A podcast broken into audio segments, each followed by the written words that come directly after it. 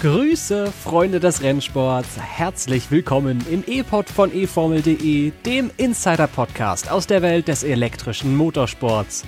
Berliner Tickets, römische Doppelrennen, finanzielle Deckel. Zum Jahresende häuften sich dann doch noch einmal die Nachrichten. Eigentlich treffen wir heute aber zusammen, um 2021 gemeinsam ausklingen zu lassen und einige Gewinner zu küren. Mein Name ist Tobi Blum viel Spaß bei unserer traditionellen Weihnachtsspezialfolge.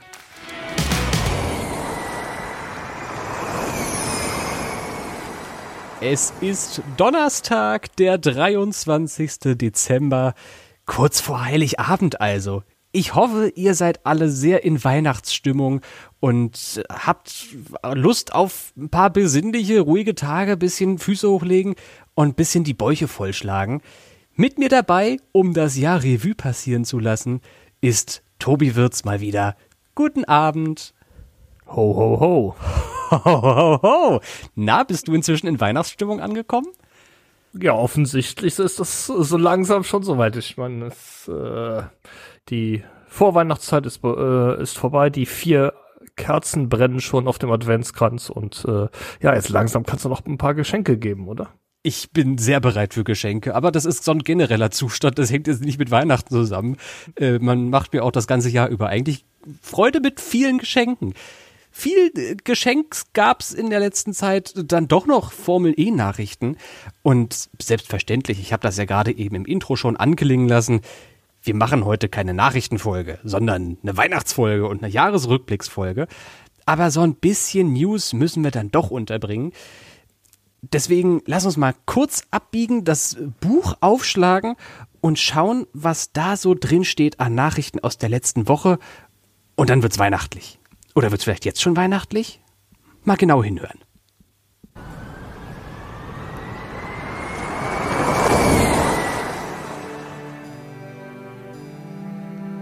Es begab sich aber zu der Zeit, dass China und Marokko endgültig aus dem Kalender fielen.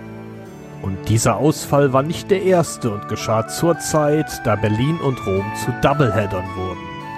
Und jedermann ging, dass er sich Tickets sichere, ein jeglicher zum Epris in die Bundeshauptstadt.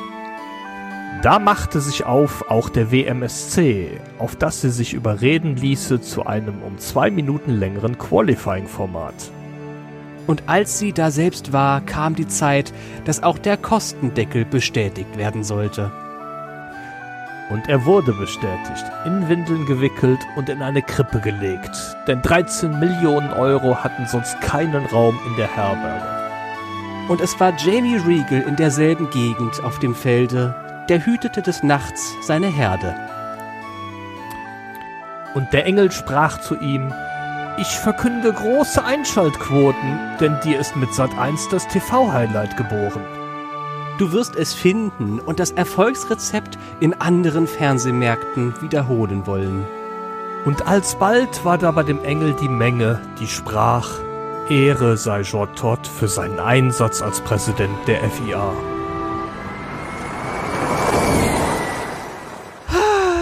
Wenn ihr wüsstet, wie viele Anläufe wir für diesen Teil gerade gebraucht haben. Irgendwann erreicht das auch mal eure Ohren. Jetzt erstmal äh, News hinten angestellt. Ich glaube, Tobi, das war das letzte Mal, dass wir mal so wirklich über Nachrichten gesprochen haben sollten in diesem Jahr 2021. Und ich denke, wir biegen jetzt einfach mal ab in den Jahresrückblick, in die Weihnachtsbäckerei und fassen mal so ein bisschen die Elektromotorsport-Highlights des Jahres zusammen, weil da ist so viel passiert. Natürlich einerseits die Formel E-Saison, die war ganz schön cool aber andererseits die Debütmeisterschaft von der RX2E und von der Extreme E, die am letzten Wochenende noch ihre Saison beschlossen hat. Und die Moto E ist gefahren und, und, und, und, und. Es ist so viel geschehen. Hattest du aus den letzten zwölf Monaten irgendein ein, mal, sportliches Highlight im Elektromotorsport? Ja, als sportliches Highlight würde ich schon sehen das Drama um den Formel E-Titel, das ja beim Start des letzten Saisons in Berlin äh, mit dem Unfall von Edo Mortara und Mitch Evans seinen Anfang nahm. Oh ja. Das ähm, bleibt definitiv als ja, wenn auch nicht, wenn auch nicht, nicht positives Highlight in Erinnerung, aber das war schon, die Engländer würden sagen, remarkable. ähm, und eins der dramatischsten Formel E Saison-Highlights überhaupt. Und das sage ich sehr wohl in dem Wissen, was sonst an Formel E Saisonabschlüssen passiert ist. Also äh, hier der Unfall bei Buemi und die Grassi damals in London, dramatische Geschichte. Buemi und die Grassi wieder mal in Montreal im Jahr darauf, dramatische Geschichte. Aber ich glaube, du hast recht. Dieses Berlin-Ding war, da musst du mir jetzt zustimmen oder äh, mir äh, Kontra geben, wirklich eins der, der Dramen-Highlights in der Formel E-Historie. Nicht nur auf 2021 gesehen. Definitiv. Ich fand ja, der war auch an diesem Berlin-Drama beteiligt. Jack Dennis war so ein Motorsport-Highlight. Einfach als Person auch. Also der ist einerseits, weil ich den in der letzten Zeit sehr gern auf Instagram verfolge. Ich weiß nicht, hast du äh, vor einer Woche oder zwei gesehen, was der mit seinem Geschirrspüler angestellt hat? Hast du das Ja, das, hat, das, ja, das, äh, ich glaube, das war letzte Woche. Ja, das habe ich gesehen tatsächlich. Ist, also der, ich vermute, das Ding ist kaputt gewesen oder so und hat vielleicht nicht mehr genügend Wasser äh, oder Seife, was auch immer, Klarspüler gehabt. Und dann kam der Knabe auf die Idee, mache ich einfach Spüli da rein auf meinen Teller, meine Teller, Mehrzahl, und schalte das Ding ein.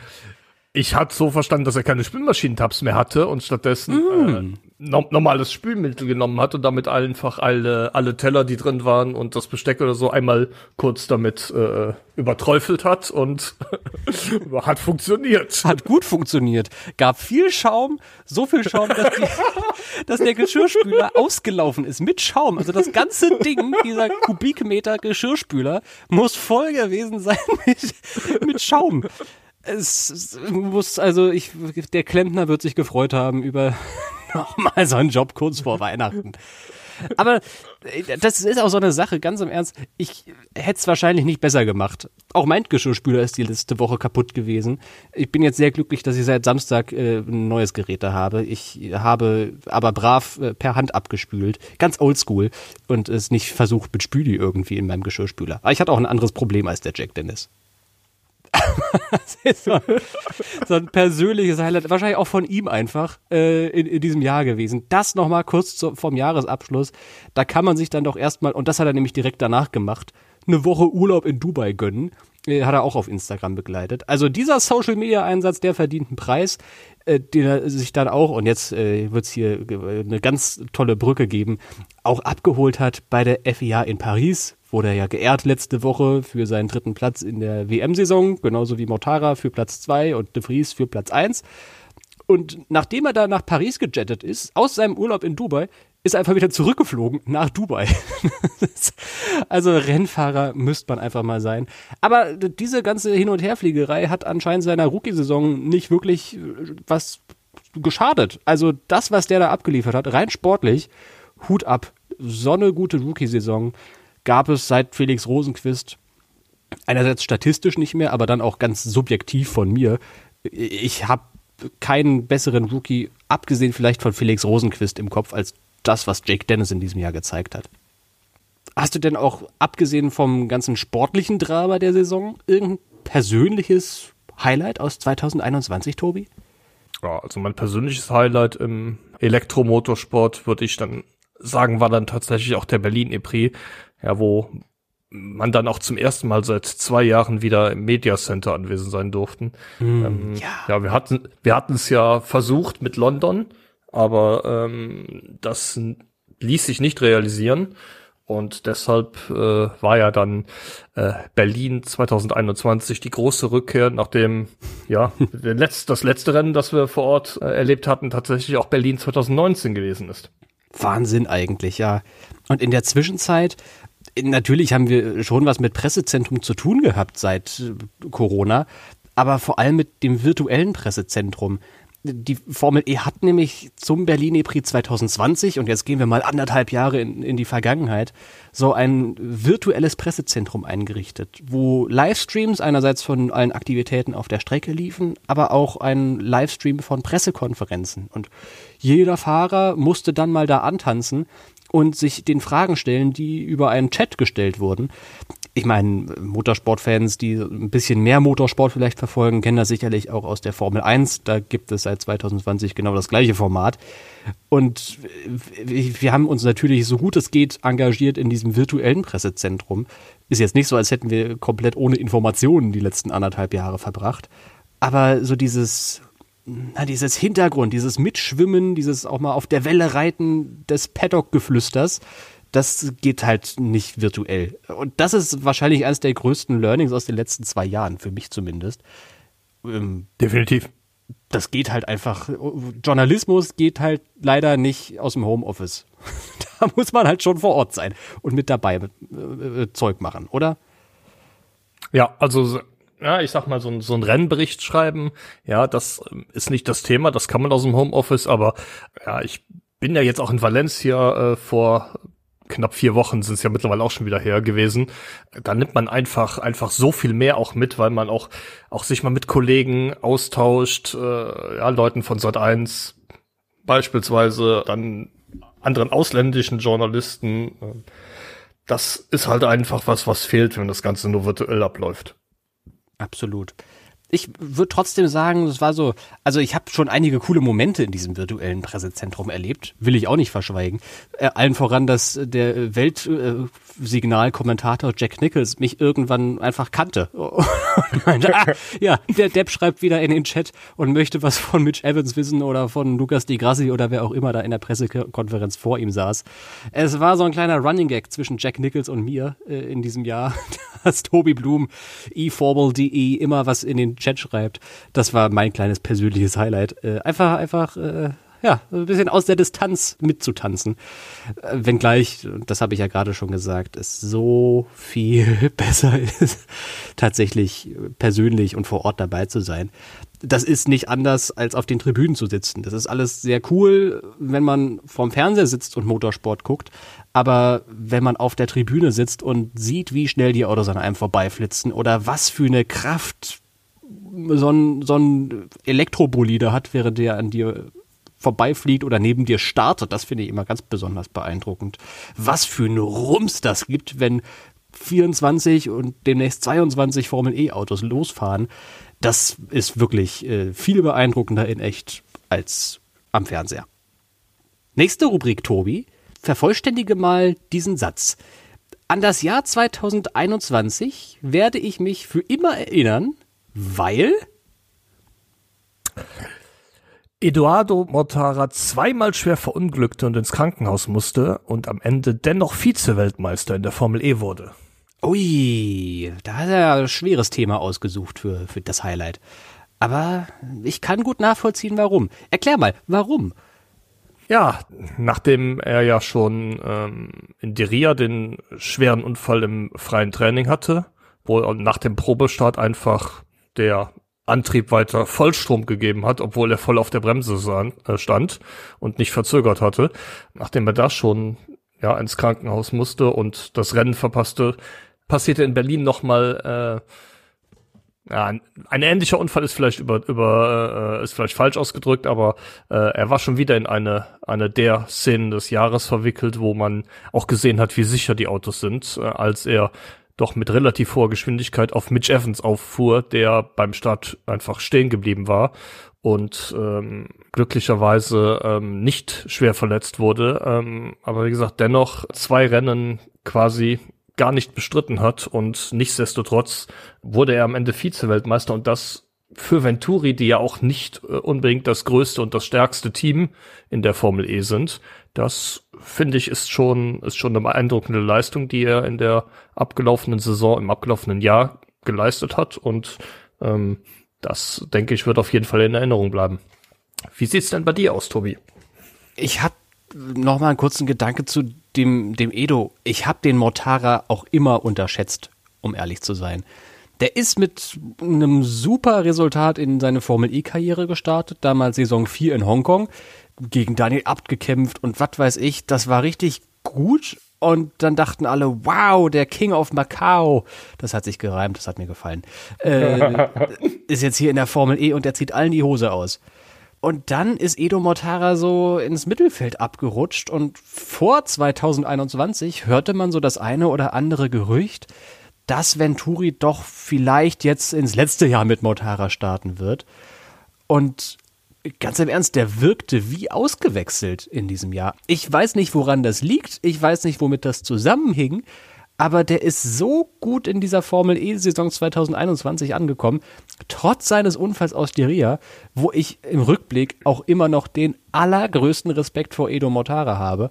Einfach weil ich wahrscheinlich nicht die Cojones hätte, nach so einem Crash mit was weiß ich wie vielen kmh, hast du die Zahl noch im Kopf, frontal in 150. die Mauer? 150 Sachen, ungebremst quasi in eine Mauer zu fahren und vier Wochen später steigst du schon wieder ins Auto und fährst dir die äh, Hände wund. Also Wahnsinn. So viel Cojones und dann auch noch so schnell und so erfolgreich. Also Hut ab davor. Ich werde mich an 2021 auch wegen Motara erinnern, aber allen voran wohl wegen dieser äh, inzwischen Lukas Loophole getauften Geschichte ja. in London. Der Boxengassentrick von Audi in Großbritannien. Das war sowieso schon ein Rennen, wo alle sich so doll drauf gefreut hatten, denn London ist nun mal die Heimat der Formel E und Großbritannien die Heimat des Motorsports. Und entsprechend war die Aufmerksamkeit richtig groß vor diesem London E-Prix. Und dann gibt's ein Safety Car und die Grassi und Audi haben sich vor dem Rennen bei der Streckenbegehung überlegt, hm, wenn das Safety Car sehr langsam auf der Start- und Zielgerade unterwegs ist, könnte man eventuell den Boxengassenbegrenzer von 50 km/h einlegen, durch die Boxengasse fahren, einen mini kurzen Boxenstopp einlegen, um dann am Ende eine Abkürzung zu nehmen und vor dem Safety Car wieder auf die Strecke zurückzukommen, beziehungsweise vor dem Führenden, zwischen Safety Car und dem Führenden wieder auf die Strecke zurückzukommen. Und genau das ist passiert. Und die Grassi wäre um Haaresbreite der Held des Wochenendes gewesen, wenn er tatsächlich einen vollständigen Boxenstopp eingelegt hätte. Erst ein paar Stunden nach diesem Vorgang kam dann Videomaterial ans Licht der Öffentlichkeit, womit bewiesen werden konnte, dass der Di Grassi nicht komplett stand, sondern vielleicht noch so eine Distanz von drei Zentimetern gerutscht ist auf seinen äh, quietschenden, äh, blockierten Reifen. Deswegen war es kein Boxenstopp und deswegen wurde er dafür bestraft mit einer schwarzen Flagge und quasi aus der Wertung genommen des Rennens. Aber für so viel Grips und für so viel Regelkunde, da, das, da muss man erstmal drauf kommen. Und auf sowas kommt halt vor allem nur einer, nämlich Lukas de Grassi. Der Moment des Jahres für mich.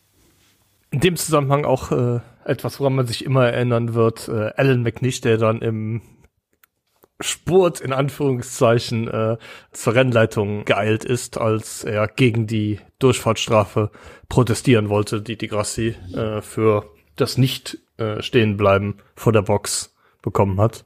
Das denke ich wird auch immer in den Saison-Highlights von Saison 7 auftauchen. Es gab im Elektromotorsport aber auch die eine oder andere Panne in diesem Jahr und auch an denen wollen wir uns heute nicht dran vorbeimogeln. Tobi, wir müssen reden über das, was in diesem Jahr kommunikativ bei der Extreme E passiert ist. Wir haben uns ja schon häufiger in unseren Extreme E-Episoden über diese kommunikativen Linien unterhalten. Und jetzt kurz vor diesem letzten Rennwochenende, dem Saisonfinale der Extreme E, haben die dieser Sahnetorte nochmal eine Kirsche aufgesetzt und binnen drei Tagen zwei komplett unterschiedliche Rennformate kommuniziert. Und diese Kommunikationsabteilung gewinnt für mich echt den Titel Panne des Jahres. Am Montag hieß es noch, also vor dem Rennen hieß es noch, dass der Jurassic Express komplett dem gleichen Format folgen wird wie bei den vorausgegangenen Rennen. Und am Donnerstag vor dem Rennen hieß es dann, es gibt ein neues Rennformat. Was ich in diesen drei Tagen getan haben muss, das ist Gegenstand von Spekulation. Aber erst zu kommunizieren Fall A und dann zu kommunizieren Fall B, das macht mich richtig böse. Ihr könnt doch euer Format gerne ändern, aber nicht innerhalb von drei Tagen zwei komplett andere Dinge äh, uns Medienschaffenden auch mitteilen ja, habe ich ja schon gesagt, das macht mich richtig böse. So kann man nicht arbeiten. Panne des Jahres auf jeden Fall diese Jurassic Express-Geschichte äh, mit dem Rennformat. Beziehungsweise, wobei, also nicht diese Geschichte alleinstehend, äh, sondern halt einfach als Krönung. Das hat so ein bisschen das Fass zum Überlaufen gebracht bei mir. Aber in diesem Fass steckte schon eine ganze andere Menge drin an, an Frust. Kann ich an der Stelle gut nachvollziehen. Ähm, einer meiner Kandidaten war nicht nur die Kommunikationsabteilung der Extreme E, sondern die ganze Rennserie an sich, weil da ja auch noch äh, einiges mehr im Argen lag, ähm, zum Beispiel was die Fahrzeuge anging, zum Beispiel was die Rennformate während der Saison anging. Es gab ja mehr als einen Wechsel, äh, aber ähm, nein, das Thema, denke ich, hast du an dieser Stelle schon genug ausgeschlachtet. Für mich war tatsächlich die Panne des Jahres äh, die Disqualifikation von Lucas Di Grassi in London hm. und äh, der Umgang damit, insbesondere äh, von und mit Teamchef Alan McNish. Äh, ja, wir hatten ja eben so ein bisschen, so ein bisschen als lustiges Bild im Kopf, wie er dann quer durchs Fahrerlager läuft, um schnell zur Rennleitung zu kommen. Ja, das absolute Negativbild ähm, für den Konzern mit den vier Ringen. Tut mir leid, dass ich äh, euch schon wieder dissen muss, liebe Ingolstädter. Aber sorry, wenn sich euer Teamchef äh, zu Sat 1 ins äh, TV stellt und da eiskalt lügt während des Rennens, ähm, sich dann na meint, nach dem Rennen dann entschuldigen zu müssen dafür, dass er nicht die Wahrheit gesagt hat. Sorry, aber ich finde, das geht nicht. Genauso wenig wie es geht, oder genauso wenig wie es nicht geht an dieser Stelle, ja, dass ähm, man dem Fahrer, der nichts dafür kann, einfach nicht mitteilt, dass er eine Strafe bekommt und der dann weiterfährt und denkt, er hätte das Rennen gewonnen und dann am Ende disqualifiziert wird. Wie gesagt, äh, ihr habt da vor einiger Zeit mal eine Pressemitteilung verfasst, wo drin stand Integrität und äh, ständige Einhaltung geltender Regeln ja, das habt ihr mal als Anlass genommen, einen Fahrer vor die Tür zu setzen. Hätte man sich vielleicht an der Stelle auch mal dran erinnern können. Aber hören wir mal auf mit den negativen Dingen und wenden uns wieder dem Positiven zu. Du musst aber noch mal kurz erklären, ein, einmal negativ müssen wir noch werden, äh, was der McNish da im Fernsehen gemacht hat, weil für den Kontext ist das ja wichtig. Hat, hat er gelogen? Ja, Alan McNish hat sich tatsächlich äh, während des Rennens zu der zu dem Boxenstopp von Lukas Di Grassi geäußert und er hat gesagt, dass man äh, einen Reifenschaden hatte oder vermutet hat und ihn deshalb reingeholt hat. Äh, dann allerdings gesehen hat, dass der Reifen in Ordnung war und ihn wieder rausgeschickt hat. Ähm, sorry, das Auto hat selbst wenn es komplett angehalten hätte, nur eine Zehntelsekunde tatsächlich gestanden. Selbst das ist ja nicht der Fall gewesen, sondern er ist ja auf dem, auf dem Hallenboden in London äh, die Boxengasse war ja innerhalb dieser Messehalle und äh, da war der Boden ein bisschen rutschig. Der ist über den Boden gerutscht und nicht zum Stillstand gekommen, was dann der Grund für die Durchsta Durchfahrtsstrafe war und die wurde nicht angetreten, weshalb die Grassi dann im Anschluss disqualifiziert wurde und Audi auch eine saftige Geldstrafe erhalten hat. Hat das für dich eigentlich diese Audi-Abschiedstournee so überschattet? Das war ja das vorletzte Event, bei dem Audis Formel E-Team vorerst mal teilgenommen haben wird. Und diese ganze Chose, das war so ein, das war wirklich so auf Messers Schneide zwischen komplett genial und zwischen, na, leider verkackt. Hat dieses leider verkackt vielleicht so ein bisschen diese Audi-Abschiedstournee in 2021 überschattet? Verkackt an der Stelle äh, nicht, wo ähm, die Grassi tatsächlich nicht angehalten hatte. Ähm, allerdings, was dann anschließend äh, ähm, gelaufen ist, finde ich, äh, geht sicherlich nicht als die größte Heldentat von Audi äh, in die Formel E-Geschichte ein. ähm, ja, ich glaube, dazu ist schon genug gesagt zu dem Thema. Das war sowieso so ein Riesenthema dieses Jahr. Das habe ich komplett in der Vorbereitung auf diese Sendung vergessen gehabt. Na klar, Audi und BMW sind ausgestiegen und Mercedes hat auch den Ausstieg angekündigt, was die Formel E in so eine mittelschwere Krise gestürzt hatte. Inzwischen wirkt es ja nicht mehr so, als wäre die Formel E so tief in der Krise, wie sie mal war. Ich glaube, war der Tiefpunkt Valencia in diesem Jahr? Das ist April, ne? Ist jetzt auch schon ein bisschen her aber Valencia fühlte sich wirklich an als, also es fühlte sich nach zwei Dingen für mich an. Einerseits, die Ausstiege, die vier Monate vorher kommuniziert wurden, haben der Formel E so einen schweren Leberhaken verpasst. Und der Kinnhaken obendrauf war dann halt, dass alle Autos ausrollen und niemand äh, ins Ziel kommt, außer was waren das, neun Fahrzeuge, acht Fahrzeuge oder sowas. Das war schon ein richtiger Tiefpunkt. Und andererseits denke ich, Valencia war dann doch irgendwie nur so, das ist, da gibt's wieder so ein schönes englisches Idiom für äh, ein, ein Sturm in einer Teetasse. Ja, ein, was einen großen Aufschrei herbeigeführt hat, den aber außerhalb der Formel E-Blase kaum einer interessiert hat. Wie siehst du das? War Valencia der Tiefpunkt in diesem Jahr und wurde es danach immer besser? Auf der einen Seite ja, auf der anderen Seite finde ich, dass ähm, Valencia eher das Ergebnis von individuellen Fehlern war, die bei mehreren Teams gemacht wurden. Genau wie Puebla das Ergebnis von individuellen Fehlern bei Porsche und ähm, Nissan war. Mhm. Ähm, es sind natürlich äh, äh, beides keine, keine Sternstunden auch für die Rennserie gewesen. Allerdings ähm, denke ich, dass man in den beiden Fällen der, der Formel E nicht so den extrem großen Vorwurf machen darf. Na gut. Dann lass uns jetzt mal tatsächlich über was Positives reden. Äh, jetzt haben wir die Tiefpunkte des Jahres und die Pannen des Jahres alle abgehakt. Lass uns doch mal über die Persönlichkeit des Jahres reden. Wen möchtest du küren, Tobi? Wer kriegt für dich äh, die, die goldene Kirsche, die goldene Ananas, das goldene, ja, das, goldene Persönlichkeitsprädikat für 2021? Für mich war das äh, nämlich Debakil.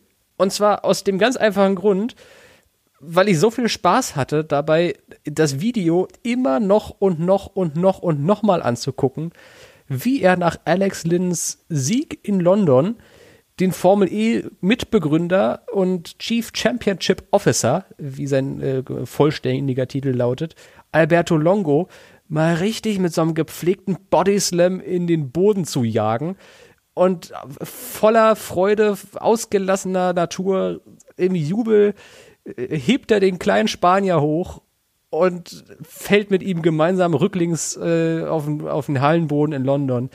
Das war so eine schöne Szene und für so viel Leidenschaft. Und das macht ja Mahindra so wirklich aus. Diese Leidenschaft am Motorsport gibt's für mich den, den Titel Persönlichkeit des Jahres. Haben sie ja auch in ihrem eigenen Teammotto, ne? Passioneering. Ein, ein, ein Mix aus Passion und äh, Engineering, dem äh, Ingenieursdasein. Und ich glaube, dieser Moment von Dilbert Gill und Alberto Longo, nichts schreit mehr Passioneering als diese Szene. Fand ich großartig. Stimmt. Und jetzt du. Vielleicht äh, muss ich dazu sagen, bin ich da auch, ist meine Sichtweise da auch ein bisschen getrübt äh, aufgrund dessen, was wir vor gut anderthalb Wochen in Abu Dhabi erlebt haben. Äh, für mich tatsächlich die Persönlichkeit des Jahres ist Formel E-Rennleiter Scott Elkins, der mit seiner ja, stets souveränen Leistung dafür gesorgt hat, dass die Saison trotz aller Kontroversen nie so aus dem Ruder gelaufen ist, wie das bei anderen Rennserien schon mal der Fall war. Ich glaube, da haben wir ja mit der Formel 1 und der DTM in der abgelaufenen Saison zwei Musterbeispiele, wie es nicht laufen sollte äh, von Seiten der Rennleitung. Und muss man an der Stelle vielleicht auch mal anerkennen, dass die äh, Formel E da mit dem Amerikaner einen richtig, richtig guten Mann hat, den ich ja auch in Valencia äh, kennenlernen durfte und der da auch äh, ein, paar, ein paar Sachen erzählt hat, die äh, sich bestimmt auch Anfang des Jahres in dem einen oder anderen Artikel auf eformel.de niederschlagen werden. Äh, kurzer, kurzer, kurzer Teaser fürs kommende Jahr. Nein, aber an der Stelle tatsächlich, ähm, Scott Elkins hat immer, immer einen guten Job gemacht, finde ich, hat in den aller, allermeisten Situationen die richtige Entscheidung getroffen. Zum Beispiel äh, kommt schon wieder darauf zurück bei dem Startunfall in Berlin, mhm. ja, wo es äh, ähm, absolut die richtige Entscheidung war, da das Rennen dann abzubrechen zum Beispiel, aber auch diverse andere Situationen übers Jahr hinweg. Finde, er hat stets souverän und äh, äh mit Augenmaß seine Entscheidungen getroffen und ähm, das äh, finde ich, ist an dieser Stelle auch ein sehr, sehr großes Lob wert. Ach, hat auch schon so angefangen, die Saison bei Scott Elkins, ne? Auch Rennabbruch war exakt die richtige Entscheidung bei Alex Lins Flugzeugabsturzcrash im zweiten Saisonrennen in Diria. Da war Definitiv. die falsche Entscheidung vielleicht im Fernsehen nichts, also so gar nichts davon zu zeigen, dass wirklich mal klar wird, was da, dass da irgendein Unfall passiert ist. Äh, da standen alle so ein bisschen im Regen und niemand wusste genau, was passiert ist. Aber rein aus FIA-Perspektive und Scott Elkins ist nun mal für die Sicherheit von allen Fahrern äh, da an der Strecke exakt die richtige Entscheidung in kürzester Zeit getroffen, sofort die rote Flagge, bis klar ist, dass es Alex Lynn halbwegs gut geht und dass er nur zum Medizincheck ins Krankenhaus musste und nicht um da schwerste Verletzungen versorgt zu bekommen. Also der hat, ich stimme dir da komplett zu, so einen guten Job gemacht äh, in, in diesem Jahr. Und wenn man sich mit dem unterhält und ihm mal ein bisschen zuhört, dann merkt man auch, wie viel ja, Passion der trotzdem an diesem Sport hat. Der kommt ja wirklich aus dem tiefsten Indiana in den USA und ist aufgewachsen ein paar Kilometer vom Indianapolis Motor Speedway und hat deswegen wirklich Motorsport in den Venen und das merkt man. Der ist einfach nur, der, der freut sich in der Nähe von Rennautos zu sein und dafür zu sorgen, dass es allen dabei gut geht und ist so ein bisschen wie der, wie der gute DJ, der äh, immer genau ein Gefühl dafür hat, was die Leute gerade wollen und äh, in, den, in dem Sinne ist es nicht eben, was sie wollen, sondern hat immer im Blick, dass es allen gut geht und äh, ist ja so ein, so ein guter Klassensprecher vielleicht einfach für die Formel E immer gewesen. Ich bin, bin großer Scott Elkins-Fan. Weißt du denn noch, ich habe das gerade mal nachgeschlagen bei uns, aus E-Pod-Episode 220, das Ding vor dem Mund hieß sie, da habe ich dir die Quizfrage gestellt, äh, welche Gitarren er repariert, welcher Marke. Weißt du sie noch? Ah, ich, mir schwebt eine Marke im Kopf. Ich bin mir aber nicht sicher, ob es die falsche Antwort war, die ich gegeben habe, oder ob es die richtige war. Also ich habe Taylor im Kopf, aber ich glaube, Taylor habe ich auch letztes Mal schon gesagt und das war die falsche. Ist genau andersrum. Du hast Taylor nicht gesagt ah, und das wäre die richtige ah, gewesen. ah, okay. ja. Weil wenn er nicht, Taylor, ja. nicht äh, Formel E und Extreme E-Rennen leitet oder DTM-Rennen leitet, dann äh, flickt er Gitarren zusammen, ne? Richtig, ich habe Gibson gesagt, genau, es war aber Taylor, so rum, ja. ja. Also wenn mal jemand nach Los Angeles kommt, sucht euch mal auf Google irgendwie die Adresse äh, raus von äh, seinem Gitarrenreparaturshop. Der ist natürlich nicht immer da, weil der meistens irgendwie mit dem Motorsport um die Welt tourt. Aber vielleicht kann jemand von euch Gitarren bei äh, Scott und MitarbeiterInnen abgeben. Und dann wird die mit viel Leidenschaft, mit genauso viel Leidenschaft wie Scott Elkins für den Motorsport hat, repariert. Cooler Typ auf jeden Fall. Mal eine richtig schöne Laberfolge heute, ne? Auf jeden Fall. Aber auch in der Laberfolge muss so ein bisschen Ordnung dann doch noch mal rein. Da bin ich zu sehr Preuße für. Ich mache jetzt eine Rubrik an und du sagst uns was über Tobis Teleskop. Das allerletzte in diesem Jahr. Ich hoffe, du hast was Schönes mitgebracht. E-Pod-Serie mit den besten Nebengeschichten aus der Formel E. Ja, liebe Kinder gibt von acht oder wie auch immer das gewesen ist, aber das hat ja mit Weihnachten nichts zu tun an dieser Stelle, daher lassen wir das mal. Die Formel E hat tatsächlich einen offenen Brief an den scheidenden FIA-Präsidenten Jean Todt verfasst. Todt war ja bekanntlich einer der Köpfe hinter der Gründung der Elektrorennserie. Gemeinsam mit Alejandro Agag und Antonio Tajani wurde die Idee einer elektrischen Formelrennserie im Pariser Nobelrestaurant Le Stresa am 3. März 2011 entwickelt. Die Idee hielten die drei auf einer Serviette fest, die auch heute noch im Restaurant hängt und da zu sehen ist. Mehr als zehn Jahre später ist das natürlich alles Geschichte, genau wie FIA-Präsident Jean Todt, dessen Nachfolger jetzt der Ex-Rallye-Pilot Mohamed Ben Sulayem ist. Ähm, der Brief der Formel E schließt übrigens mit den Worten Merci Jean und Bon Voyage. Bon Voyage, Jean Todt. Also das war tatsächlich, das ist jetzt so ein Moment, wo äh, Tobi und ich wieder mit Generationen auseinandergehen. Aber das Scheiden von Jean Todt ist für mich so ein kleiner Merkel-Moment. Weißt du, ich kenne mein Leben lang nur einen FIA-Präsidenten quasi. Ja, Max Mosley, der Vorgänger, sagt mir auch noch was. Aber so genau wie ich die, den Großteil meiner Kindheit mit Angela Merkel als Bundeskanzlerin verbracht habe, habe ich auch den Großteil meiner Motorsportsozialisation mit Jean Todt als Chef der FIA verbracht. Und ja, dass der jetzt weg ist, ist irgendwie komisch, aber irgendwie fühlt sich das nicht ganz so dramatisch an. Trotzdem, das hast du gerade schon gesagt, der war ja wirklich entscheidend bei der Gründung der Formel E. Ohne den, steile These, gäbe es die Serie nicht. Das ist keine steile These, das ist tatsächlich so. Ähm, Jean Todt hat relativ früh erkannt, dass ähm, Elektromobilität das Thema der Zukunft ist und sich auch der Motorsport dem Thema nicht verschließen darf.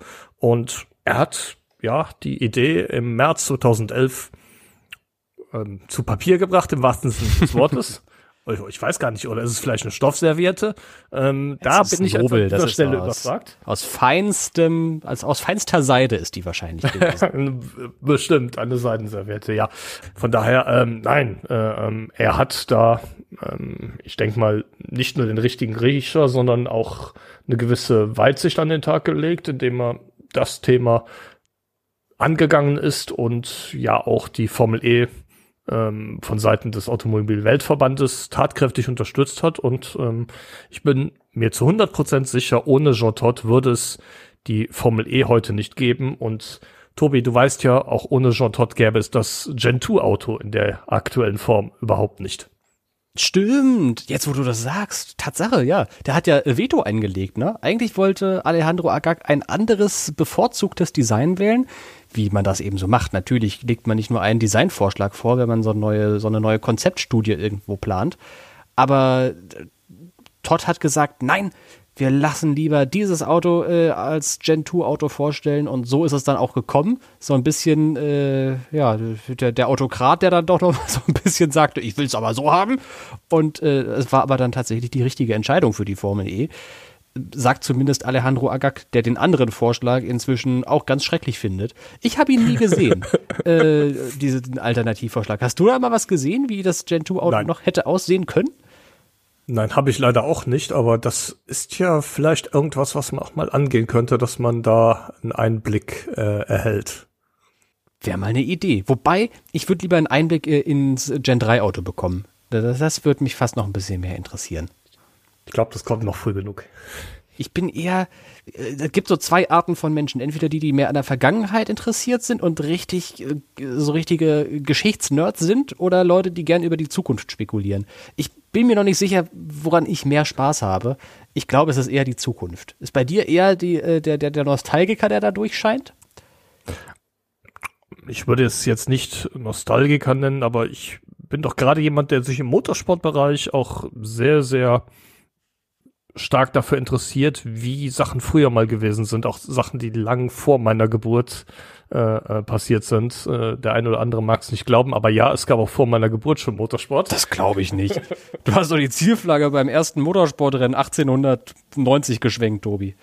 Ja, nee, nicht, nicht ganz nah dran, aber ähm, nein, sagte ich, ähm, bin da, bin da schon ja, durchaus äh, interessiert und ähm, ja, bin auch ja auch schon mal auf irgendwelchen Oldtimer-Veranstaltungen und dann äh, ja, höre ich auch immer, immer sehr gebannt zu, wenn da etwas Motorsport erfahrene Kollegen als ich sind und tolle Geschichten von früher erzählen.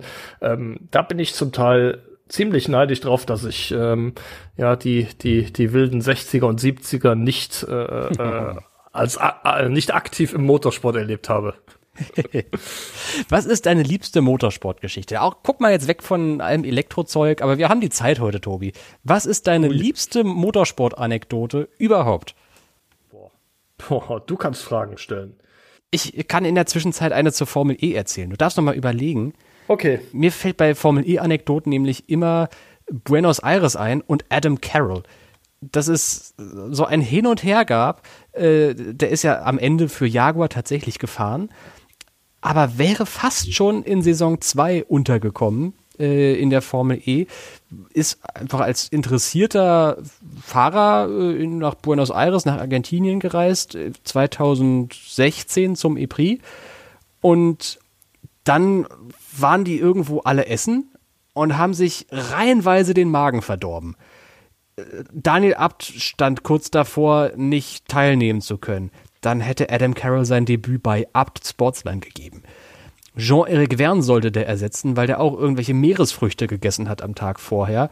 Adam Carroll hätte sein Debüt fast für DS Virgin gegeben. Kurze Frage, kurze Zwischenfrage an der Stelle. Hat aber nicht sogar äh, Pechito Lopez sogar im Virgin gesessen und äh, den, sich den Sitz anpassen lassen, bevor Jean-Eric Verne sich dann selbst wieder für fit erklärte?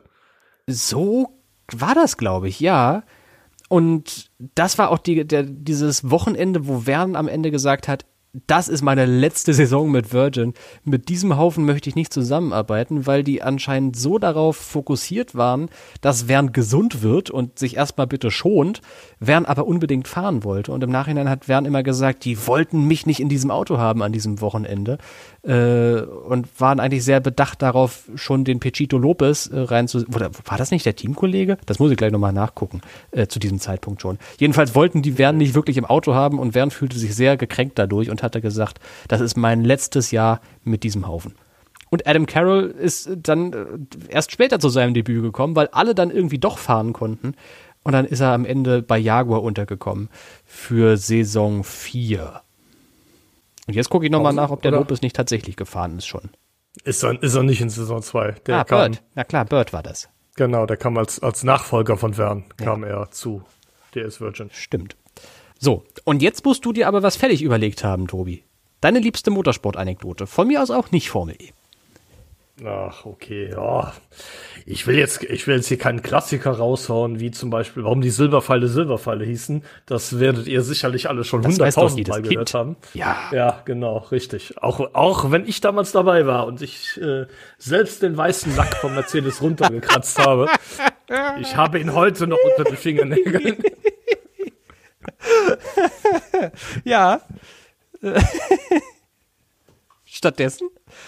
Oh, ja, stattdessen du, äh, ach Tobi, ich weiß es nicht. Du weiß es nicht. Na gut.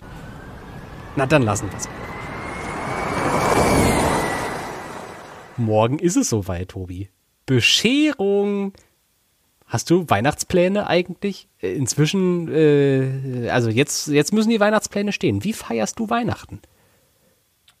Ja, ist relativ überschaubar. An Heiligabend bin ich bei meinen Eltern. Meine Mutter ist ja kurz vor der Rente, aber ähm, sie arbeitet aktuell noch, noch im Krankenhaus im Nachtdienst. Äh, und äh, Heiligabend ist ja der erste Dienst, den sie in diesem Block hat. Daher ähm, ist die, die Weihnachtsfeier, äh, die Familien-Weihnachtsfeier auf Heiligabend äh, gelegt worden und anschließend wird meine Mutter dann zum Nachtdienst fahren und äh, ja, äh, den Rest des Jahres arbeiten müssen. Von daher, das ist äh, quasi, quasi mein, mein geplantes Weihnachten. Ansonsten mal gucken, was sich äh, spontan noch so ergibt. Ich habe keine großen Pläne. Tobi, wie sieht's denn bei dir aus? Du bist doch bestimmt wieder in halb Deutschland unterwegs, oder? Ja, es gibt so diese zwei Arten von, von Weihnachten. Entweder man, man kugelt sich zu Hause ein und man macht es ganz entspannt und reist dann vielleicht mal äh, im Umkreis von äh, 20 Kilometern oder sowas rum. Erinnere ich mich noch an unser Redaktionstreffen. oder war das, war das ein Redaktionstreffen, wo wir äh, unsere, unsere Das, das, das war unser Redaktionstreffen, aber so weit werde ich gar nicht von zu Hause wegkommen. Ich wollte nicht sagen. auch so ein Jahreshighlight. Kommt, das nehmen wir auch noch mit. Äh, Redaktionstreffen natürlich hier bei mir im Wohnzimmer, als Tobi und ich dann am Ende da saßen und ich die zweite Hälfte der E-Pod-Episode allein gemacht habe. Und da haben wir mal verglichen, was so unser Maßstab von weit entfernt ist. Und äh, da merkte man einen Unterschied zwischen Stadtkind und äh, kein Stadtkind. Alles als mehr als 25 Kilometer weg ist, das ist ja schon quasi ja nächste, also ist ja quasi Amerika schon. Äh, und äh, also es gibt zurück zum eigentlichen Gedanken zwei Arten von Weihnachten zu feiern, entweder zu Hause oder viel rumreisen. Und ich gehöre eindeutig zu denjenigen, die viel rumreisen an, Weihnachten, an Weihnachten. Da macht man gut und gerne auch mal 1000 Kilometer in den Festtagen. Also von einer Ecke des Landes in die nächste und in die dritte Ecke. Und kurz nach Weihnachten äh, fliege ich auch noch mal äh, ja, ins Kalte. Ich hätte jetzt fast gesagt gerne ins Warme, aber es wird dann doch Stockholm. Da freue ich mich sehr drauf. Und äh, dann bin ich äh, nach dem Jahreswechsel wieder zurück. Mach also noch mal ein bisschen Urlaub. Und dann müssen wir aber schon äh, mal langsam in die Puschen kommen und äh, uns auf die Formel E-Saison 2022 vorbereiten. Dann können wir nicht so schön labern wie heute. Ja, stimmt. Äh, wenn das neue Jahr begonnen hat, dann sind es noch dreieinhalb Wochen, bis das es in Deria dann zur Sache geht. Na dann, lass uns mal so ein bisschen die Füße hochlegen, einfach die nächste Zeit. Und einfach mal gucken, wie wir Kräfte sammeln können vor die Ria. Bevor wir die Episode beenden, führt aber kein Weg an einem großen Dankeschön vorbei. Einerseits natürlich von mir an die gesamte eFormel.de Redaktion, die zertifiziert beste Crew, die es überhaupt gibt, die so viel und so hart arbeitet. Also ein großes Dank an euch, an dich Tobi, an dich Timo, an dich Svenny. Es war wirklich ein inneres Blumenpflücken mal wieder dieses Jahr mit euch. Aber auch ein großes Danke an alle unsere LeserInnen und HörerInnen, denn für euch machen wir das ganze Jahr. Bleibt uns auch im nächsten Jahr treu und dann hören wir uns kurz nach dem Jahreswechsel wieder hier im E-Pod. Schöne Weihnachten euch! Ciao!